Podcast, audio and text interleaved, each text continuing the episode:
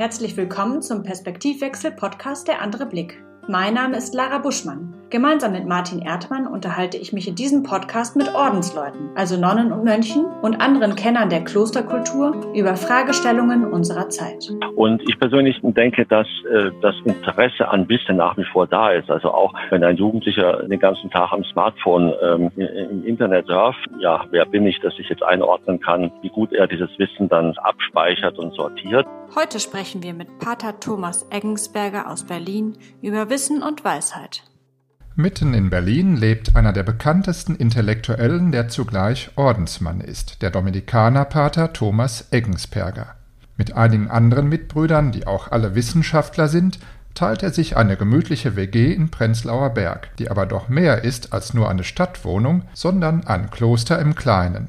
Und das passt gut zu Dominikanern, die von jeher in Städten gelebt haben und deren Aufgabe unter anderem das Predigen ist, und die in ihrer Geschichte kontinuierlich Wissenschaftler und Denker hervorgebracht haben. Pater Thomas ist Sozialethiker mit einem Hang zu Lateinamerika, und so überrascht es nicht, dass der Professor an der PTH Münster, wohin er pendelt, auch einen Magister in Spanisch hat. Wuselig und aufgrund so mancher Ämter viel unterwegs, gibt es doch neben seinem Hauptberuf zwei Themen, denen er sich immer wieder widmet. Arbeit, Freizeit und Muße auf der einen und auf der anderen Seite alles, was mit Wissen zusammenhängt. Der wendige Denker überrascht dabei immer wieder mit seiner pragmatischen, sachorientierten Haltung und manchmal auch mit sehr persönlichen Bekenntnissen, die zeigen, dass er bei allen akademischen Ehren ein nahbarer Seelsorger geblieben ist. Guten Abend, Herr Pater Thomas Eggensberger oder auch Professor, Doktor. Guten Abend, Martin. Wir wollen uns heute mit dem Thema Wissen im Leben beschäftigen. Und zwar die Frage stellen, welchen Stellenwert hat denn das Wissen heute in unserer Gesellschaft? Was bedeutet Wissen eigentlich? Welche Rolle spielt es in unserem Leben und vor allem auch zukünftig? Also wie, hat, wie verändert sich das Wissen oder der Umgang mit Wissen, auch hinsichtlich der Werte, ähm, die wir damit verbinden und ähm, auch der ethischen Fragen. Also was bedeutet das eigentlich, wenn man Wissen hat oder Wissen nicht hat? Ähm, ja, es gibt ja diesen schönen Spruch, Wissen ist Macht. Wer hat eigentlich Macht? Über wen? Dann auch die Frage, was ist eigentlich Wissen? Also geht es um Faktenwissen, um dass man ganz viel abrufen kann sofort? Oder geht es um die anderen Arten von Wissen, die es ja auch noch gibt?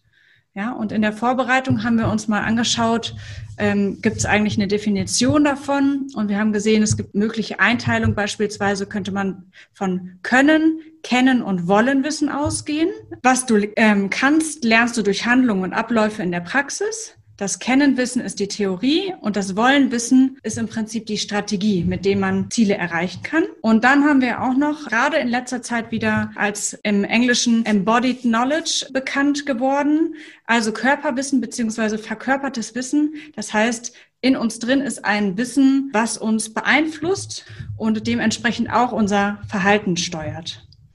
Ja, und dann gibt es wahrscheinlich noch diese Ebene der Kultur, also den Erfahrungsspeicher der Gesellschaft der ja das Ganze drumherum irgendwie auch noch formt und uns auch ähm, dazu verleitet, Dinge zu tun oder eben zu lassen. So ungefähr haben wir gesagt, könnte man vielleicht diesen ganzen Begriff erstmal ganz grob eingrenzen. Und natürlich wollen wir erstmal hören, welche Rolle spielt Wissen eigentlich in Ihrem Leben? Sie sind ja ein sehr intellektueller Mensch, der Bücher schreibt und äh, an der Uni lehrt und selber auch publiziert. Vielleicht können Sie uns dafür ein bisschen erzählen, was, es, ähm, was dieser Begriff, das Wissen an sich ähm, mit Ihnen mit Ihnen macht. Ja, also es ist natürlich tatsächlich so, dass sich da, äh, was Wissensaneignung vieles verändert hat. Ich meine, wir leben in einer Gesellschaft, ähm, in der eigentlich ja eigentlich alles möglich ist, Wissen sich anzueignen. Ähm, also wenn ich in andere Länder denke, die nur mit sehr gefilterten Informationen äh, klarkommen äh, oder auch mit sehr manipulierten Informationen klarkommen, leben wir natürlich in einem großen Reich ähm, ähm, des der Möglichkeiten, zumindest was die Wissensaneignung angeht. Und ähm, ich finde, es ist ein interessanter, äh, ein interessantes Ringen um die Quantität der Möglichkeiten des Angebotes ähm, äh, dann für diejenigen, die sich für die Angebote interessieren, also auch auf die Qualität diese Angebote zu kommen. Also äh, das Internet ist natürlich ein reichhaltiges, äh, ähm, ein reichhaltiger Pool von Informationen, von Wissen, aber natürlich auch von fragwürdigem Wissen oder von halbem Wissen oder sehr manipuliertem Wissen. Und da wird es natürlich äh, immer schwieriger äh, zu entscheiden oder abzuwägen, worauf verlasse ich mich oder worauf nicht. Ich habe in einem Zusammenhang eine Diskussion äh, über die klassische Tagesschau, die um 20 Uhr beginnt, äh, mhm. mal in der Statistik nachgelesen äh, der, der Fernsehexperten, die, äh, glaube ich, das Durchschnittsalter der Tagesschau-Besucher, also 20 Uhr rede ich jetzt, äh, das ist die klassische Tagesschau, früher die heilige Kuh. Niemand hat in meiner Jugend zwischen 20 Uhr und 20 Uhr 15 jemanden angerufen, das galt als unschicklich. Mhm. Ähm, ähm, das Durchschnittsalter liegt heute bei gut 60 Jahren. Ja? Und ich habe dann jetzt, weil ich dann doch neugierig wurde, auch mal in, bei meinen Studenten gefragt und gefragt, wer von ihnen schaut regelmäßig 20 Uhr Tagesschau und von den 15 Anwesenden hat eine vorsichtig die Hand gehoben, sagte, ab und zu schaue ich mir das an. Das heißt, es ist überhaupt nicht mehr äh, das, das, das Nachrichten Pool, äh, worauf man sich verlässt. Also man hat nichts dagegen, man ist ja auch nicht misstrauisch, aber es ist nicht mehr der Ort, wo man sich informiert. Und dann ist natürlich die Frage bei Wissen, ich würde mal sagen, es ist so ein Dreier-Schritt Wissen, ähm, Meinung und Weisheit. Also Weisheit, ganz klassisch, Thomas von Aquin, äh, da kann man sich dann beruhigt zurücklehnen. Ich bin ja selbst als Dominikaner natürlich sehr orientiert an Thomas von Aquin, nicht thomistisch gläubig, äh, fanatisch, aber orientiert. Und da ist ja die Weisheit Teil der spekulativen Vernunft. Das heißt, etwas, was eigentlich ganz weit weg ist, also positiv ausgedrückt, ich werde das eh kaum erreichen, diese Stufe der Weisheit. Ich kann mich nur auf dem Weg dahin bewegen. Also so weit geht es nicht. Aber Wissensaneignung äh, ist natürlich ein wichtiger Pool und dann auch diese Aneignung von Wissen äh, auch zu filtern und dann zu einem, ja, zu einem Weg der Weisheit zu kommen, was ja dann auch bedeutet, Spreu vom Weizen zu trennen. Und wie weit sind Sie schon gekommen auf der Leiter nach oben? äh, da da habe ich den Eindruck, dass Sie, äh, ja, es ist also eher eine DAX-Kurve. Gefühlt jedenfalls äh, habe ich manchmal den Eindruck, ich habe sehr viel gelernt und dann habe ich manchmal den Eindruck, oh mein Gott, da ist ja noch nicht mal basales Wissen vorhanden. Und ich weiß, also, dass ich nichts weiß. Ne? Ja, ich, also, also so arrogant bin ich zu sagen, also dass ich nichts weiß, will ich nicht sagen, aber es ist schon relativ, relativ wenig, mhm. ne, trotz aller äh, Versuche, sich das anzueignen. Ja. Mhm. Das heißt, es geht bei Ihnen schon auch um Faktenwissen? Mm, ja, also gut ist die Frage auch wissen wofür. Also ich muss ja auch mhm. eigentlich wissen, warum will ich etwas wissen. Ja. Und gut, das ist ganz klassisch die Frage des Interesses. Also ist also ich habe so einen Eindruck, dass aber das gebündelste Wissen hatte ich eigentlich in den Tagen um das Abitur herum und mhm. äh, in den Tagen um die Schlussexamina. Ja, und wenn ich dann sehe, wie viel ich davon wieder vergessen habe, also ich könnte heute mit Algebra nichts mehr anfangen, selbst im Studium, äh, mir hat Hebräisch sehr viel Spaß gemacht, aber ich habe mich da mit ganz anderen Sprachen beschäftigt, so dass ich also heute kaum noch einen hebräischen Text äh, deuten kann, was ich sehr bedauere, aber wo ich halt denke, gut, alles geht nicht. Ich muss also auch für mhm. mich dann filtern. Mhm. Aber das ist doch ein ganz interessanter Aspekt, das Wissen aufnehmen, vergessen, das Überlagern durch andere Interessen und so, was ja normal ist. Aber hinterlässt das nicht trotzdem Spuren im Menschen? Irgendwelche strukturellen Spuren in ihn hinterlassen? Oder gibt es sowas wie neben dem Faktischen des Wissens eine Wirkweise, dass halt der Intellekt damit geprägt wird? Hat das nicht auch einen Sinn für sich?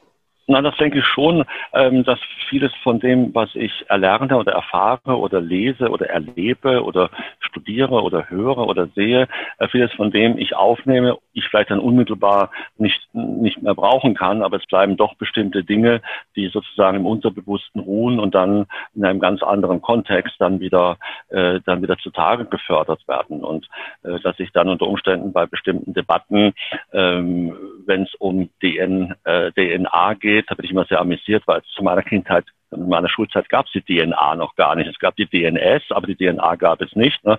Aber sich dann plötzlich wieder mit der Evolutionsbiologie konfrontiert zu sehen und da äh, ja weiß ich, da habe ich eine gewisse Prägung äh, und da ruht auch etwas, was dann durchaus wieder aufwacht, wenn ich mich dann mhm. damit auseinandersetze. Wir hatten neulich in dem Gespräch mit ähm, Pater Abraham Fischer, hatten wir den schönen Begriff von Sedimenten, also Ablagerungen ähm, ja, dass dann vielleicht das Hebräische irgendwie eine Sedimentschicht ist, ähm, auf der dann wieder was Neues entstehen konnte. Mhm. Ja, ich meine, viele Dinge sind vielleicht im Detail vergessen, aber bestimmte Strukturen oder mhm. Mechanismen oder bestimmte Logiken, die, die bleiben einem dann doch erhalten. Und wenn ich selbst ja. sehe, ähm, in meinem Studium, ich habe im Grundstudium macht man ja erstmal alles in der Theologie oder dann in der Philosophie oder Spanisch, was ich später gemacht habe. Und dann äh, ja, sortiert sich das dann doch auch aus. Und dennoch begegnen mir bestimmte Dinge immer wieder äh, in, in ganz anderen Zusammenhängen. Und äh, ich betreibe heute Sozialethik. Das ist also ein Fach, was tendenziell eher äh, mit aktuellen Themen zu tun hat. Ähm, und ich habe jahrelang in Brüssel gearbeitet, im politischen Geschehen. Und da war für mich das schon sehr hilfreich, dass Klasse beispielsweise den klassischen Bonum Kommune Gedanke der Hochscholastik äh, oder auch der, der spanischen Spätscholastik äh, im Blick zu haben ohne behaupten zu können, ich kann also die Europäische Union äh, mit, ähm, mit äh, Thomas äh, de Vio, Kardinal Cayetan mhm. verstehen, mhm. aber es bleibt eben doch ein Muster übrig, aufgrund dessen ich dann natürlich auch mir neues Wissen aneigne.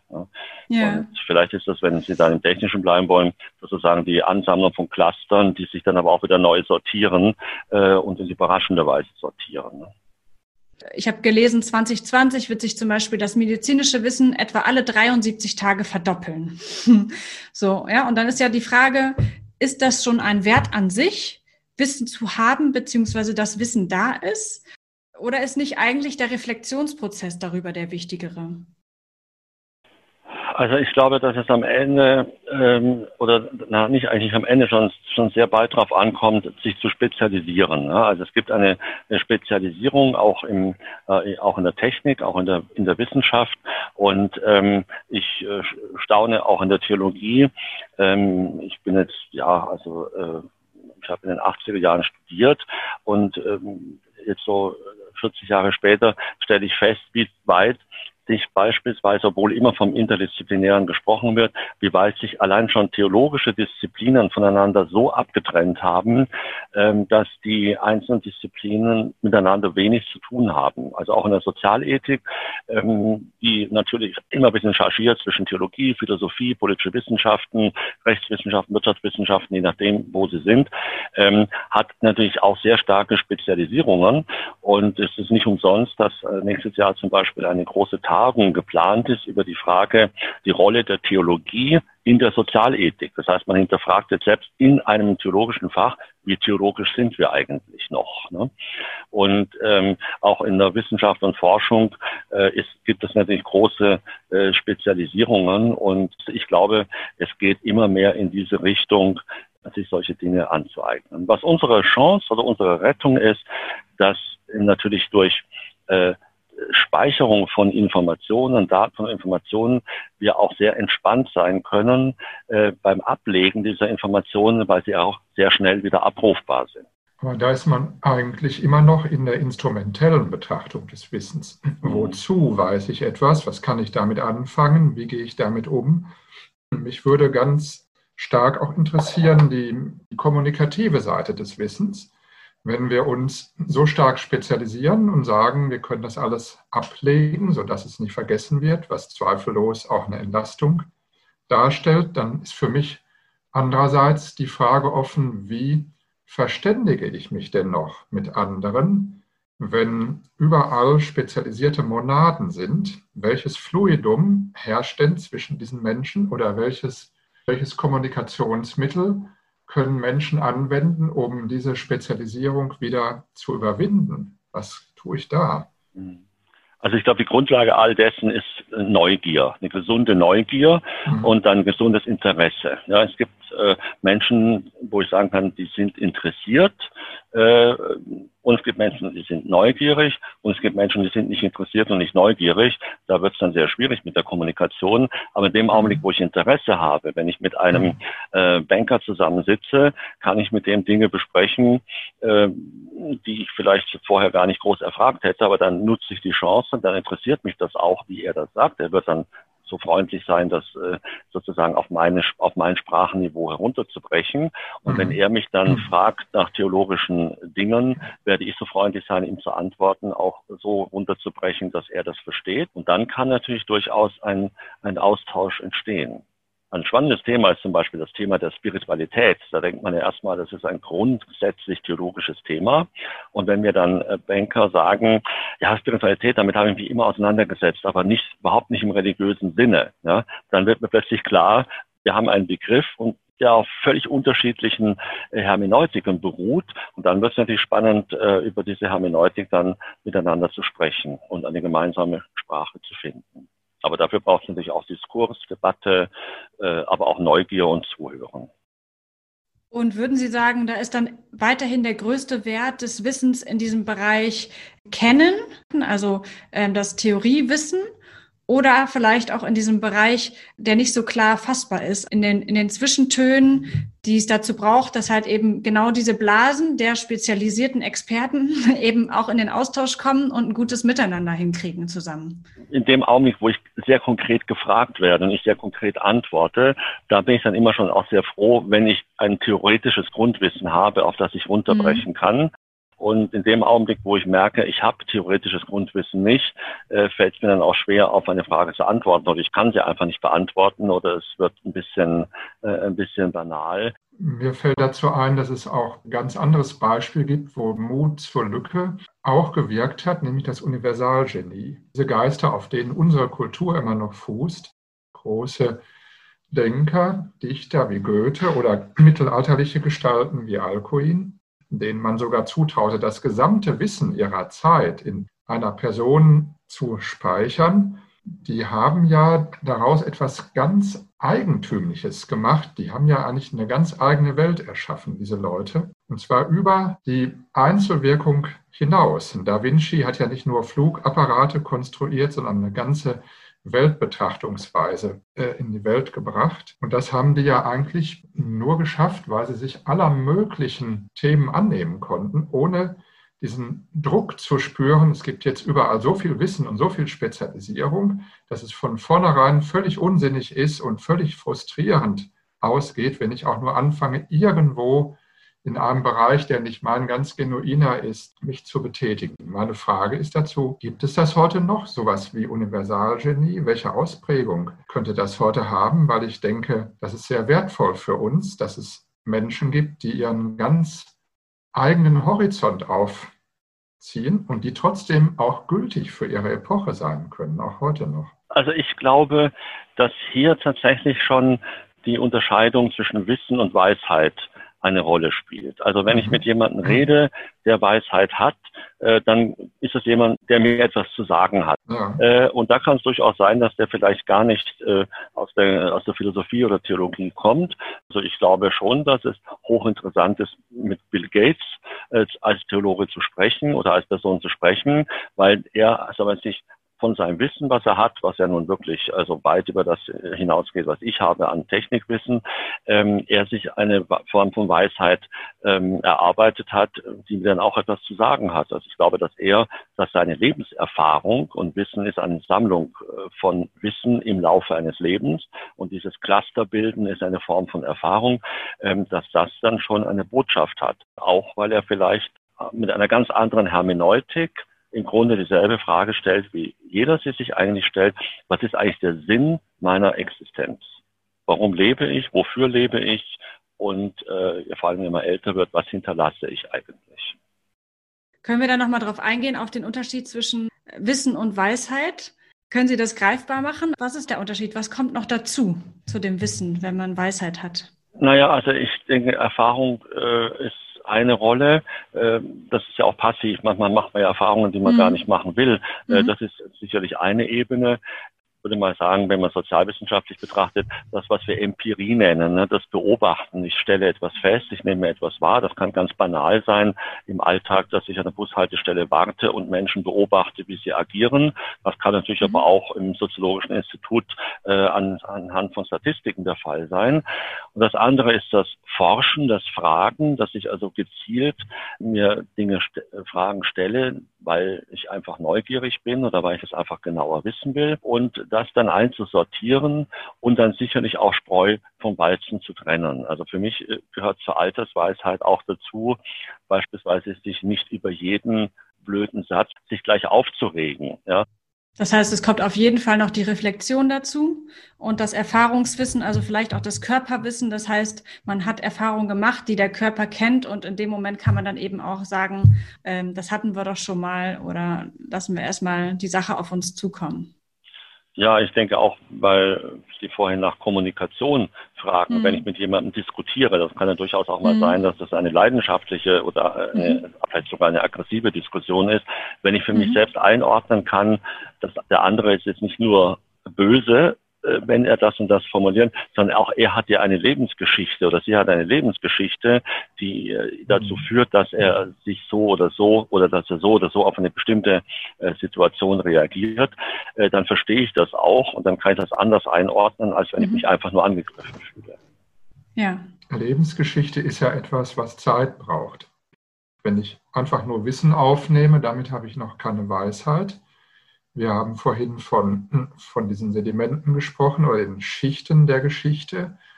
Vielleicht ist die Weisheit sowas wie ein Potenzial, was sich aufbaut und ich kann auf diesen Schichten halt stehen. Und Sie hatten das Forschen angesprochen. Das ähm, brachte mir so wieder das Bild vor Augen, was ich früher erlebt habe, das ganz langsame Forschen in Russland. Da war Fotokopieren ganz teuer, Computer waren noch nicht da. Und die Leute saßen in der Bibliothek und exzerpierten. Und man hat einfach da ganz in Ruhe, langsam und langsam sich das abkopiert, erarbeitet, sich informiert, also etwas eingeprägt.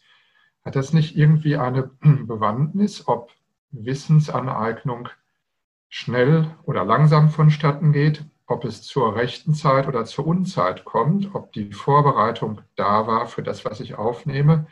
Gibt es da sowas wie, ja, wie eine Wissenshierarchie oder Ökonomie, die man auch in seinem Leben beachten müsste, um wirklich davon profitieren zu können? Ich denke, das sind äh, unterschiedliche Ebenen, je nachdem, auf welcher Ebene man sich bewegt, äh, spielt Geschwindigkeit eine unterschiedliche Rolle. Also ich denke, wenn ich in der mhm. medizinischen Forschung bin, oder pharmakologischen, also wenn ich jetzt beispielsweise gegen Covid ein Medikament finden muss, da geht es um Geschwindigkeit, ne? also, also solide, aber es geht um Geschwindigkeit. Mhm. muss also schnell ein Ergebnis mhm. produzieren. Und der Durchbruch in der, in der Technikwissenschaft ist ja eigentlich die Nanotechnik. Das heißt, die Sachen werden immer kleiner, immer schneller. Also es geht, es geht hier um Geschwindigkeit, das ist eine Ebene.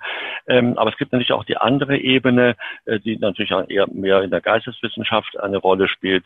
Äh, da geht es nicht um Geschwindigkeit. Also also wenn ich einen Roman lese, ähm, dann ist es völliger Unsinn zu sagen, ich muss den Thomas Mann jetzt ganz schnell lesen. Das ist Unsinn, ja. Das, sondern es geht ja darum, ihn für mich fruchtbar zu machen. Oder wenn ich eine Opernaufführung mir anschaue, wenn ich mir die im Video anschaue, werde ich nicht auf schneller stellen. Das ist völliger Unsinn, ne? weil, die, weil eben das Tempo äh, durchaus äh, notwendig ist. Das ist eine andere Form von Aneignung.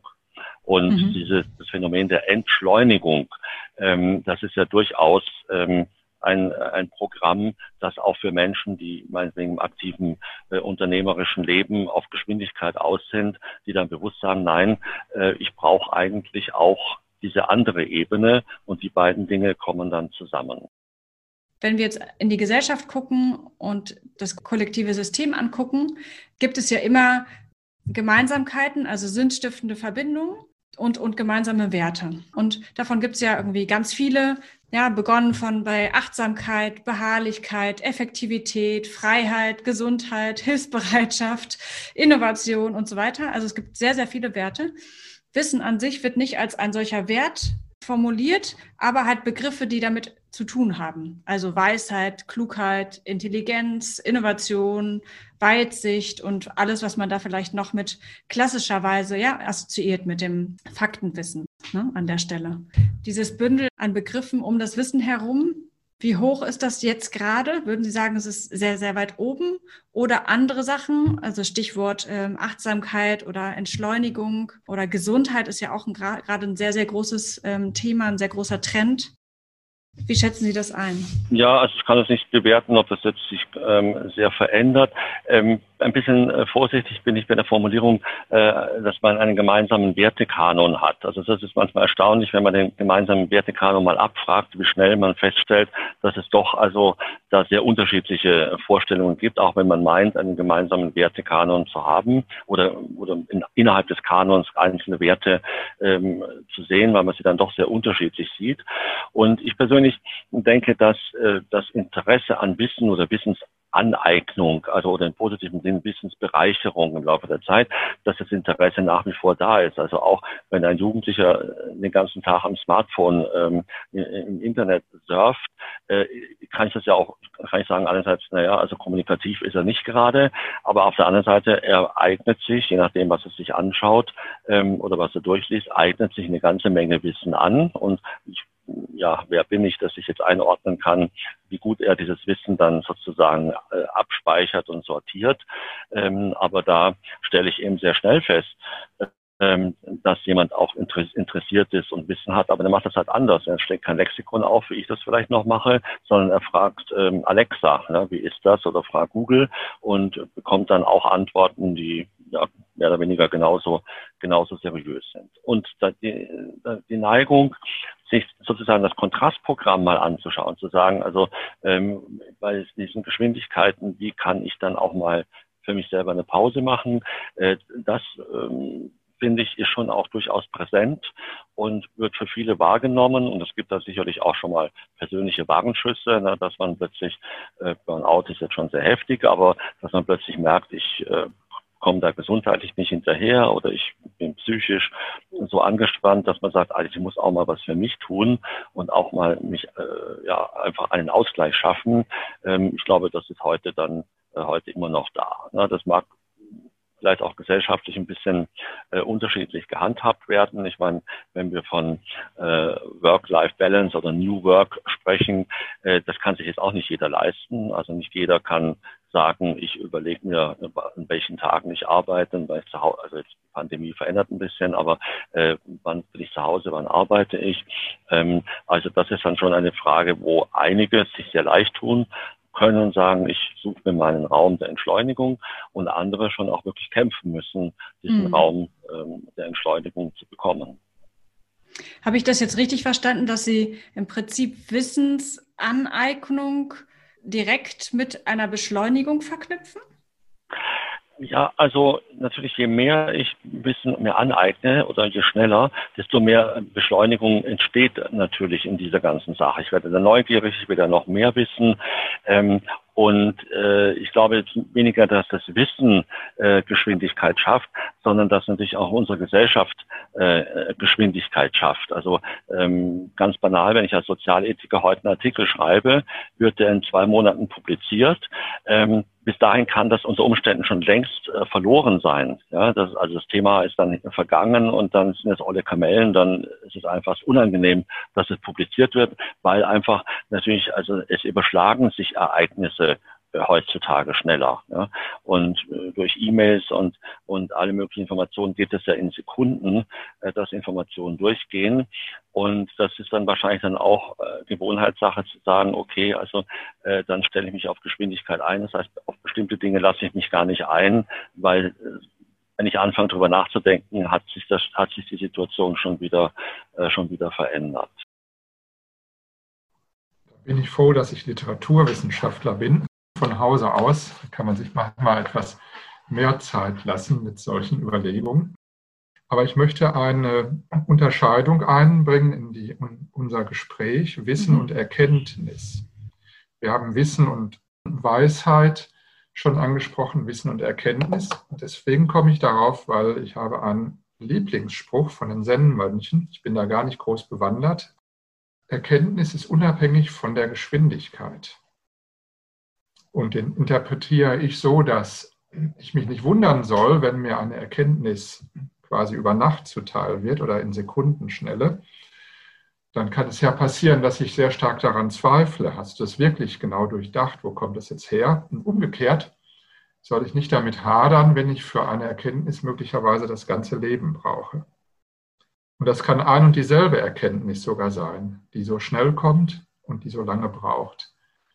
Also die Abkopplung von Raum und Zeit, passiert die dann in diesem Moment, wo ich Wissen eigentlich auf die Ebene der Erkenntnis bringe, wo ich etwas, wo etwas geschieht, was nicht mehr instrumentell zu verwerten ist. Also ich glaube, dass äh, also Wissen ist erstmal ein Sammeln von Fakten. Ja? Also ich eigne mir Wissen an ähm, und mhm. sortiere und speichere das irgendwo ab oder stelle bestimmte Zusammenhänge vielleicht im Groben her. Erkenntnis heißt ja eigentlich dann, diese verschiedenen Dinge zusammenzubringen und dann sozusagen diesen Aha-Effekt, den Aha-Effekt zu haben, der ja eine Mischung aus ist aus gesammeltem Wissen. Denn manche Dinge weiß ich einfach und brauche es braucht es eigentlich nie. Und dann plötzlich kommt, entsteht eine Situation, äh, wo ich dann, äh, Sie nennen das Sedimente, äh, zusammenhole und in einen bestimmten Kontext bringe, einer bestimmten Erfahrung vielleicht, und dann kommt mir die Erkenntnis. Ne? Das kann passieren, dass ich also vielleicht mir ein Bild anschaue und plötzlich äh, ganz alte äh, Erfahrungen äh, über einen bestimmten Begriff ich plötzlich in dem Bild sehe und diesen Aha-Effekt habe, Dafür brauche ich aber das Wissen vorher, weil diese Summe von Wissen heißt ja erstmal, dass ich eine Summe von Wissen habe. Wie weit ich das dann miteinander zusammenbringe, das wäre dann unter Umständen diese Ebene der Erkenntnis. Und dann plötzlich diese Beobachtung, die rein empirisch erstmal ist, äh, mit den Fakten, die ich im Hinterkopf habe, zusammenbringe und einordnen kann. Und es ist doch manchmal überraschend, wie hm, diese Assoziationen entstehen, die manchmal wie aus dem Nichts auftauchen und man erst sehr viel später wieder merkt, ja, welche Zusammenhänge passten denn da genau zueinander, dass eigentlich eine Intuition entsteht auf diese Weise. Es bringt mich aber weiter zu einer Fragestellung. Wissen ist Macht. Macht kann bedeuten, ich kann etwas machen, ein Vermögen haben. Das kann aber auch bedeuten, ich möchte beherrschen. Welche Rolle spielt denn Wissen unter diesem Aspekt? Gibt es sowas wie ich möchte allmächtig werden. Steckt sowas im Menschen drin, von seiner Natur her oder von seiner Geschichte her, die so geprägt worden ist? Welche Spuren könnte man da verfolgen im, in unserem heutigen Leben? Wo finden wir da was wieder, wo wir merken, ja, da sind ganz tief im Menschen drin sitzende Bestrebungen. Ja, also zumindest stelle ich fest, dass im Prinzip Menschen, die sehr machtorientiert sind, auch sehr bewusst sich Macht aneignen oder mit einer hohen Rücksichtslosigkeit äh, auf dieser Macht beharren, um andere Menschen klein zu halten. Ich erlebe selten, dass das auch Leute sind, die wirklich viel Wissen haben. Also die mögen eine gewisse Bildung haben. Aber ich glaube, diese Form der Machtausübung oder auch des Missbrauchs von Macht. Das hat wenig mit Wissen zu tun. Das ist dann vielleicht mehr Instinkt oder Charakter oder Person, aber zumindest sehe ich keinen direkten Zusammenhang. Das andere ist natürlich die Frage von Wissen, äh, wofür nutze ich sie? Da sehe ich drei Ebenen. Das eine ist, dass ich sie nutze, um weiterzukommen. Das andere ist, dass ich sie nicht nutze. Oder das dritte, und das wird es eben dann kompliziert, wenn ich weiß, wenn ich mit dem Wissen weitermache, dann äh, bekomme ich jetzt an bestimmte Grenzen, die mir sehr fremd sind. Also gerade im, im ethischen oder medizinethischen Bereich, wo ich sehe, ich kann klinisch etwas tun, aber ich merke gleichzeitig auch, damit überschreite ich den Rubikon. Das ist aber auch in der Debatte so, dann kann es sein, dass ich einen Satz im Kopf habe, wo ich weiß, damit mache ich den erstmal mundtot. Aber ich weiß auch, damit mache ich alles kaputt. Mhm. Auch hier überlege ich mir dann ganz gut, ob ich den Rubikon überschreite oder ob ich sage, okay, vielleicht jetzt nicht 1 zu 0 für mich. Ich ziehe mich erstmal wieder zurück, äh, obwohl ich eigentlich mehr weiß und äh, äußere mich dazu nicht. Also in dem Moment, wenn ich Wissen reingebe in die Welt, bewegt es irgendwo was im System und es kann natürlich fürs Gute und fürs Schlechte genutzt werden. Das Problem ist halt immer nur, bei den Dingen, die eindeutig sind, ist es dann klar, ne, die Atombombe, mhm. da ist ja keiner dafür. Aber viele Dinge sind eben nicht eindeutig. Das heißt, auch ich muss mich dann fragen, wovor habe ich jetzt Angst? Habe ich Angst, den Rubikon zu überschreiten, weil dann vielleicht irgendwelche Dämme gebrochen werden? Oder habe ich jetzt einfach nur Angst, weil ich das noch nicht kenne? Mhm. Das heißt, an den Rändern wird es kritisch, also sowohl nach ja. oben als auch vielleicht nach unten. Mhm. Also da wäre ja auch die Frage interessant, hat dann jeder eigentlich die Pflicht, sich Wissen anzueignen und fortzubilden? Anders gefragt, was passiert eigentlich mit den Menschen, die eben nicht so viel Wissen haben? Auch ethisch gesehen, sind die dann weniger wert oder verlieren die an Würde? Naja, das ist, ich glaube, die Frage, was, äh, was Wissen jetzt konkret bedeutet. Also Menschen, mhm. die jetzt vielleicht nicht intellektuell sind oder Menschen, die vielleicht im, im Bildungsbereich überhaupt nicht irgendwie was vorweisen können, äh, eignen sich ja auch Wissen an, ne? Erfahrungswissen, Lebenswissen und äh, haben ja dann auch die Möglichkeit, äh, damit dann umzugehen. Ne? Und sie werden vielleicht auch für mich sehr interessante Gesprächspartner sein. Also mhm. wenn ich in Brasilien in einer Favela, wo ich häufiger bin, den Leuten da spreche, ich spreche eher Spanisch als äh, Portugiesisch, dann spreche ich mit denen und dann merke ich, sie haben jetzt noch nicht mal die Fähigkeit, diesen spanischen Akzent ähm, in meinem portugiesischen Gefasel äh, zu, auszudifferenzieren. Ne? Das heißt, sie verstehen mich dann einfach nicht mehr. Ne? Mhm. Ne? Dann merke ich, das sind sehr unterschiedliche Ebenen, aber ich kann ja nicht behaupten, mhm. dass diese Menschen keine Erfahrung haben. Und sie haben auch Wissen. Ne? Mhm. Ne? Sie wissen viele Dinge, die ich nicht weiß. Das, da wären wir dann bei diesem Können wissen. Das heißt, sie haben sich was angeeignet und ja, können, können handwerklich vielleicht was oder können gute, haben eine gute Überlebensstrategie? Also Wissen ist nicht unbedingt eine, eine akademische äh, Ebene, sondern Wissen ist eine äh, sozusagen Datensammelebene aus Neugier und aus Interesse. Ich finde dieses Phänomen sehr spannend, dass ja momentan also nehmen wir nur den ehemaligen Präsidenten der USA und auch dieses Phänomen der Fake News insgesamt, ähm, wo Menschen sich bestimmtes Wissen aneignen und das dann weitergeben und das als neues Wissen in die Welt bringen. Da ist ja die Frage, auch auf anderen Ebenen, wo man vielleicht andere Quellen hat und es geht gar nicht um Fake News, wo nimmt Wissen vielleicht sogar religiöse Züge an? Also wo ist die Grenze zwischen Wissen und Glauben und muss man da einen Unterschied machen oder nicht? Naja, also wenn Sie den amerikanischen Präsidenten ansprechen, der also natürlich schon irgendwie der Bad Guy ist, äh, aber er hat uns, glaube ich, eines gelehrt in den letzten vier Jahren. Er hat uns erstens mal gelehrt, was sind Fake News. Er hat sie nicht erfunden, ne, sondern hat es das mhm. erste Mal thematisiert, ähm, hat natürlich seine persönliche Deutung, was Fake ist, und hat aber selber auch Fake News produziert, und zwar am laufenden Band. Er macht das per Twitter, das ist also sehr modern. Aber das ist ja kein, keine Erfindung von Trump, sondern wir leben eine ganze Zeit in diesem Markt der Möglichkeiten mit einer schnellen Informationsweiterleitung, dass natürlich die, ja, die klassische Tagesschau, die schön für uns alles filtert, eben so nicht mehr existiert oder so nicht mehr rezipiert wird. Und der Anteil der Fake News äh, sehr, sehr hoch ist oder der Anteil der Meinungen ähm, sehr hoch ist.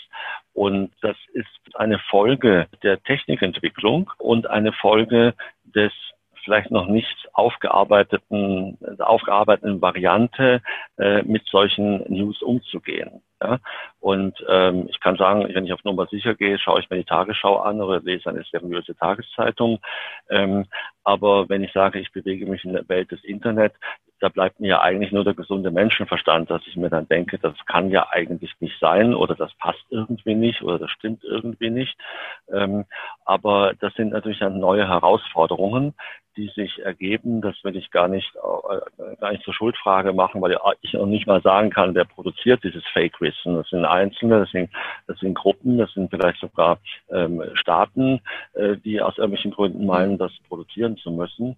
Und ähm, dann ist es natürlich immer eine Frage der, äh, des Ausdifferenzierens, ne? was ja, je mehr Wissen ich habe, desto leichter möglich ist. Ne? Könnte man das so beschreiben, dass heute vor allem, also das Wissen eigentlich zum Religionsersatz wird? Also mal ganz provokant gesagt, ähm, ich fülle jede Lücke, ähm, die ich habe, mit Wissensaufnahme und sei es über einen Podcast, anstatt über andere Dinge nachzudenken oder vielleicht auch zu beten? Ja, also so äh, radikal würde ich das nicht sagen, äh, weil es doch unterschiedliche Ebenen sind. Also Wissen und äh, religiöses Leben, also Glaube klingt jetzt schon sehr determiniert. Ne? Also wenn ich an, von Glauben rede, dann rede ich von christlicher Religion oder von abrahamitischen Religionen, äh, wo das so in dem Sinne eine Rolle spielt. Ähm, ich denke, die äh, Ebene der Religion ist weniger diese Ebene des Wissens und der Geschwindigkeit, von der ich vorher gesprochen habe, sondern eher die Ebene der Entschleunigung und äh, der Langsamkeit. Also die grundsätzliche Sinnfrage, die stelle ich mir nicht in Geschwindigkeit, sondern in Langsamkeit. Und dann ist natürlich die Frage, wofür wende ich nenne ich mal objektiviert, mein religiöses Empfinden oder meine religiöse Empfindsamkeit äh, wofür verwende ich sie. Das kann ja in der schöngeistigen Literatur sein, das kann in, äh, in konkreten religiösen Ausdrucksformen sein oder Kulten, an denen ich mich anschließe. Ähm, ob das eine das andere ersetzt, ähm, es ist natürlich für die Religion eine größere Konkurrenz entstanden. Ja? Und ähm, die Frage, die vor 50 Jahren noch klar war, was heißt Religiosität, äh, das war im in der Bundesrepublik klar, Religiosität heißt man jetzt in der evangelischen oder katholischen Kirche. Das würde heute so keiner mehr sagen, sondern Religiosität heißt, hast du ein religiöses Empfinden, also ein transzendentes Empfinden, aber selbst auf einer Ebene, wenn ich an die Bertelsmann-Studie und deren Kriterien denke, dass ich ein Gefühl der Erhabenheit habe, wenn ich mir eine Opernaufführung anschaue. Das kann dann auch schon religiös als religiös durchgehen. Das wäre vor 50 Jahren noch völlig eine unvorstellbare Variante gewesen. Ja, dann hätte man gesagt, naja, das ist ja dieses aufklärerische Erhabenheitsdenken aller Friedrich Schiller und seinen äh, ästhetischen Briefen zur, äh, äh, zur Erziehung des Menschen oder so. Und ähm, da ist natürlich Religion oder Religiosität einer größeren Konkurrenz ausgesetzt. Ich glaube gar nicht mal, dass die, die, die, die Konkurrenz größer geworden ist, aber es ist natürlich auch freier zu entscheiden. Es gibt ja gar nicht mehr diese Verbindlichkeiten, ähm, also selbst wenn es nicht mehr sanktioniert wurde, dass, wenn man, dass man mhm. nicht in der Kirche war, ähm, aber es war doch auch in der Bundesrepublik ein Teil des sozialen Lebens, dass man irgendwo äh, irgendwo kirchlich engagiert war und wenn man sich halt nur im Sonntagsgottesdienst anschließend zum Smalltalk getroffen hat mit Leuten, ähm, das ist natürlich dann da ähm, natürlich sehr viel konkurrenzorientierter geworden. Aber ob das, ob gesammeltes Wissen, die Religiosität, vielleicht fragt man sich, befragt man Religiosität kritischer, wobei ich im Augenblick eher den Eindruck habe, es wird nicht Religiosität hinterfragt, es werden eher Institutionen hinterfragt und ähm, da, ja, als Vertreter der katholischen Kirche muss ich schon sagen, ist die Institution natürlich schon sehr stark in der Defensive, was allerdings auch äh, sie selber zum Teil zu verantworten hat. Wir haben mhm. vorhin in der Vorbereitung mal die Bibel befragt zum Wissen. Mhm. Und da fiel mir Paulus ein, der dazu etwas sagt, was zeigt, dass Religion eigentlich allen Dingen den richtigen Platz zuordnet und auch die Vorläufigkeit dessen, was wir hier tun, äh, im Grunde genommen manifestiert oder zum, zum Ausdruck bringt. Und wenn ich prophetisch reden könnte und alle Geheimnisse wüsste und alle Erkenntnis hätte, wenn ich alle Glaubenskraft besäße und Berge damit versetzen könnte, hätte aber die Liebe nicht, wäre ich nichts. Jetzt schauen wir in einen Spiegel und sehen nur rätselhafte Umrisse, dann aber schauen wir von Angesicht zu Angesicht. Jetzt ist mein Erkennen Stückwerk, dann aber werde ich durch und durch erkennen, so wie ich auch durch und durch erkannt worden bin. Das hat mich natürlich sehr an Thomas von Aquin erinnert, an das Ende seiner Schriftsteller und Theologenkarriere, das, was er selbst initiiert hat, indem er gesagt hat, es ist alles, es kommt ihm vor wie Spreu, was er geschrieben habe im Vergleich zu dem, was er gesehen hat. Dieses, was hier sehen ist, auf das wir uns als Christen vorbereiten, das Erkennen von Angesicht zu Angesicht, in dem Spiegel der Liebe.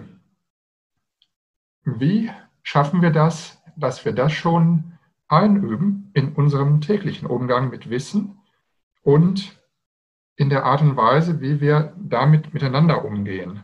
Na, mit dem Wissensniveau, ähm, mit den Erkenntnismöglichkeiten der einzelnen ähm, Personen. Wie könnten wir das, was hier als ein Bild des jenseitigen Lebens gezeichnet wird, schon in unsere Wissensgesellschaft integrieren? Welchen Impuls könnte uns da christlicher Glaube klösterliches Ethos, wie auch immer wir das ausdrücken wollen, geben.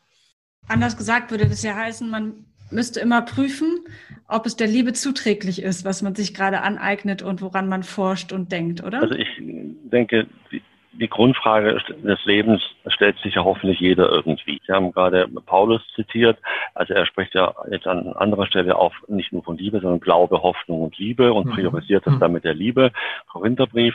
Also das sind im Prinzip diese Tugenden. Und wenn ich mal, wenn ich wieder auf Thomas von Aquin gehe, ähm, auf seine Tugendlehre, also jetzt geschrieben hat zu einer Zeit, als er noch nicht den Eindruck hatte, dass er eigentlich nichts verstanden hat, dann ist die Tugendlehre ja im Prinzip ein Konglomerat, ein Handwerkszeug für den einzelnen Menschen, sich auf Gott hin zu entwickeln. Und ich fand das immer bei Thomas von Aquin äh, theologisch auch für mich persönlich faszinierend, diese Wegetheologie. Das heißt, ich bin auf dem Weg zu Gott, auf dem Weg zur Beatitudo, zur Glückseligkeit, Wege zur Perfektion. Ich werde es nie erreichen. Ich finde es sehr schön, dass er mir das sagt. Ich werde das nie erreichen. Und ich werde nachher befragt, bist du diesen Weg gegangen? Hast du dich bemüht? Und letzten Endes, wenn solche Worte wie äh, Liebe eine Rolle spielen, geht es ja darum, hier auf dieser Welt mit den Menschen einen guten Umgang zu finden. Und diese Abgeklärtheit oder Weisheit, von der ich am Anfang gesprochen habe, äh, macht ja sowas deutlich. Ich kann in relaxter Weise mit Menschen umgehen, auf der anderen einen Seite. Und zum anderen ist ein für mich klares Verhältnis zu Gott oder zu dem, was mir in Religion wichtig ist, zu haben, wenn ich mal älter bin. Ich weiß nicht, was nach meinem Tod passiert, ähm, aber es, es, es ist gut, wenn man sich Gedanken gemacht hat, was könnte sein und ich innerlich darauf vorbereitet bin. Könnte man sagen, Liebe wäre etwas, was sich ausdrückt in Weggefährten sein innerhalb des irdischen Lebens? Wäre das die ethische Haltung, die daraus entspringt? Gut, Liebe ist ein starkes Wort und ein, ein ja, schwieriges Wort, deswegen auch ein, bisschen, äh, ein, bisschen ein vielfältiges Wort. Aber wenn wir sagen, äh, also vielleicht würde die asiatische Philosophie eher von Harmonie sprechen. Ja. Also ich bin in mhm. Harmonie mit Menschen mhm. oder das Wort Achtsamkeit, gut, das ist ein moderneres Wort. Ähm, aber da würde der Begriff der Liebe in dem Sinne greifen, dass ich sage, ähm, äh, also ohne jetzt falsches Pathos, ne, äh, die Liebe ist im Prinzip eine Tugend, äh, nach Paulus eben auch von den drei göttlichen Tugenden die, die höchste Tugend, ähm, die dazu führt, dass mein Umgang mit anderen Menschen ein, in dem Sinne ein harmonischer, ein friedlicher ist, weil ich voll der Sympathie bin, auch wenn es vielleicht ähm, erstmal gar nicht einleuchtet, dass ich jemanden, der sich so oder so verhält, äh, sympathisch finden soll, ähm, aber auch eine, äh, eine ja, gesunde, ausgeglichene Beziehung zu dem habe, woher ich komme und wohin ich gehen werde. Hat das auch was mit Resonanz zu tun? Ja, also, äh, also der Resonanzboden, den muss ich ja auch, also ich muss ja die Fähigkeit äh, eigentlich auch äh, entwickeln, also Resonanzboden zu sein oder äh, auf Resonanzböden eingehen zu können, ähm, um mich selbst zu entwickeln. Ja, mhm. so gesehen schon. Ja. Ich würde gerne noch einen Blick in die Zukunft werfen, abschließend. Wir haben jetzt ein bisschen in die, in die Vergangenheit geschaut und den Jetzt-Zustand beschrieben, geguckt, was Wissen für Sie ist.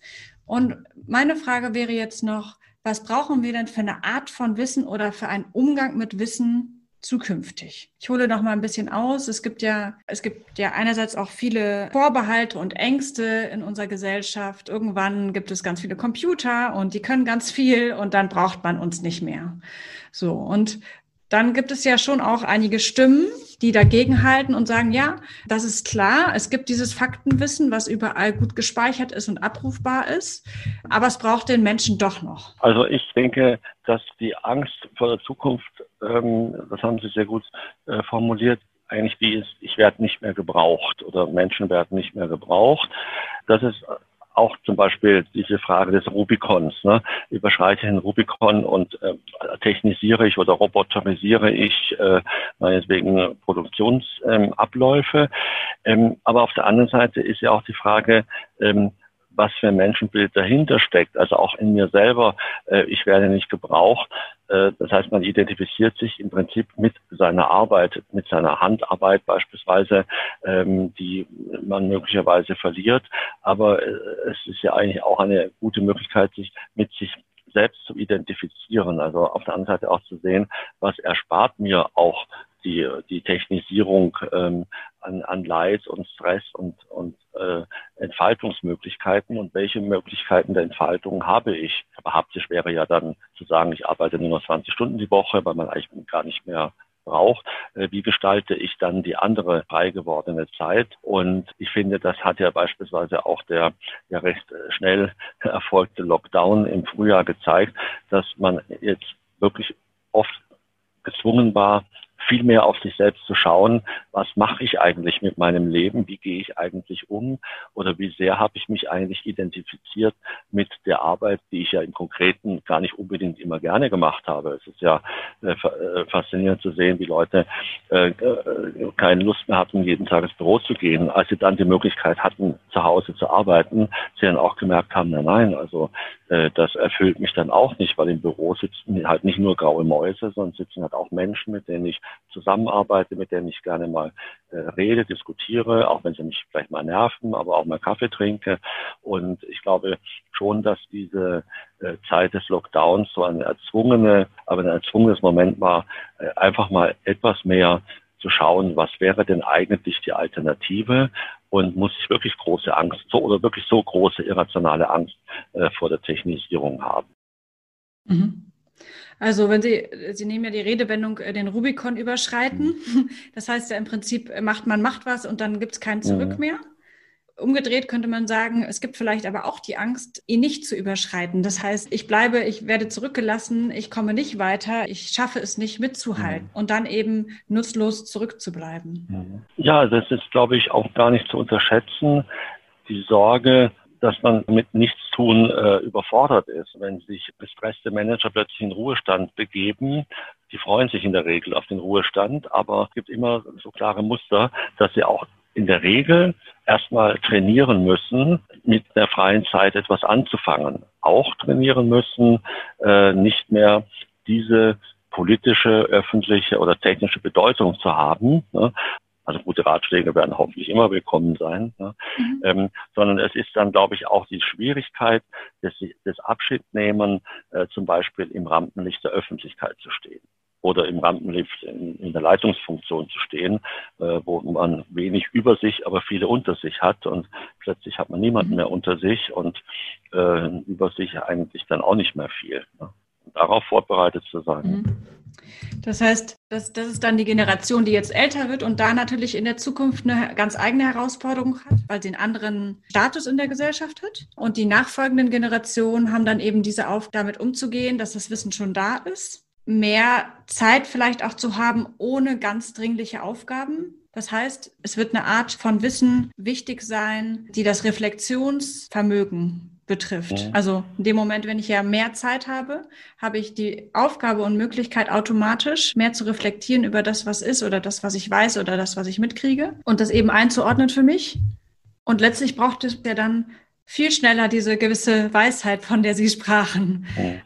Na gut, also ob sich die Wissensebene groß verändert, äh, in lebensgeschichtlichen Veränderungen, das ist gar nicht mal unbedingt gesagt. Äh, aber die, die, der, der Umgang mit dem Wissen ne, oder der Erfahrungshorizont oder der Erkenntnishorizont mhm. äh, ist dann, glaube ich, ein anderer, ne, wo man im Hochstress sich gar nicht so sehr viel Zeit nimmt, diesen Erkenntnishorizont zu reflektieren oder den Umgang mit anderen Menschen zu reflektieren.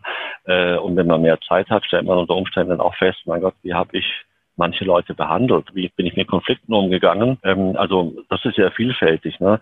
Äh, Zeit für sich zu haben kann was Schönes sein, aber das muss man genauso lernen wie Berufsleben mit sich selbst zu sein wo wir dann wieder bei Achtsamkeit und Entschleunigung und Reflexionsvermögen wären, oder? Ja, und auch der grundsätzlichen Frage, ähm, welche Ansprüche stelle ich eigentlich äh, an mich ununterbrochen?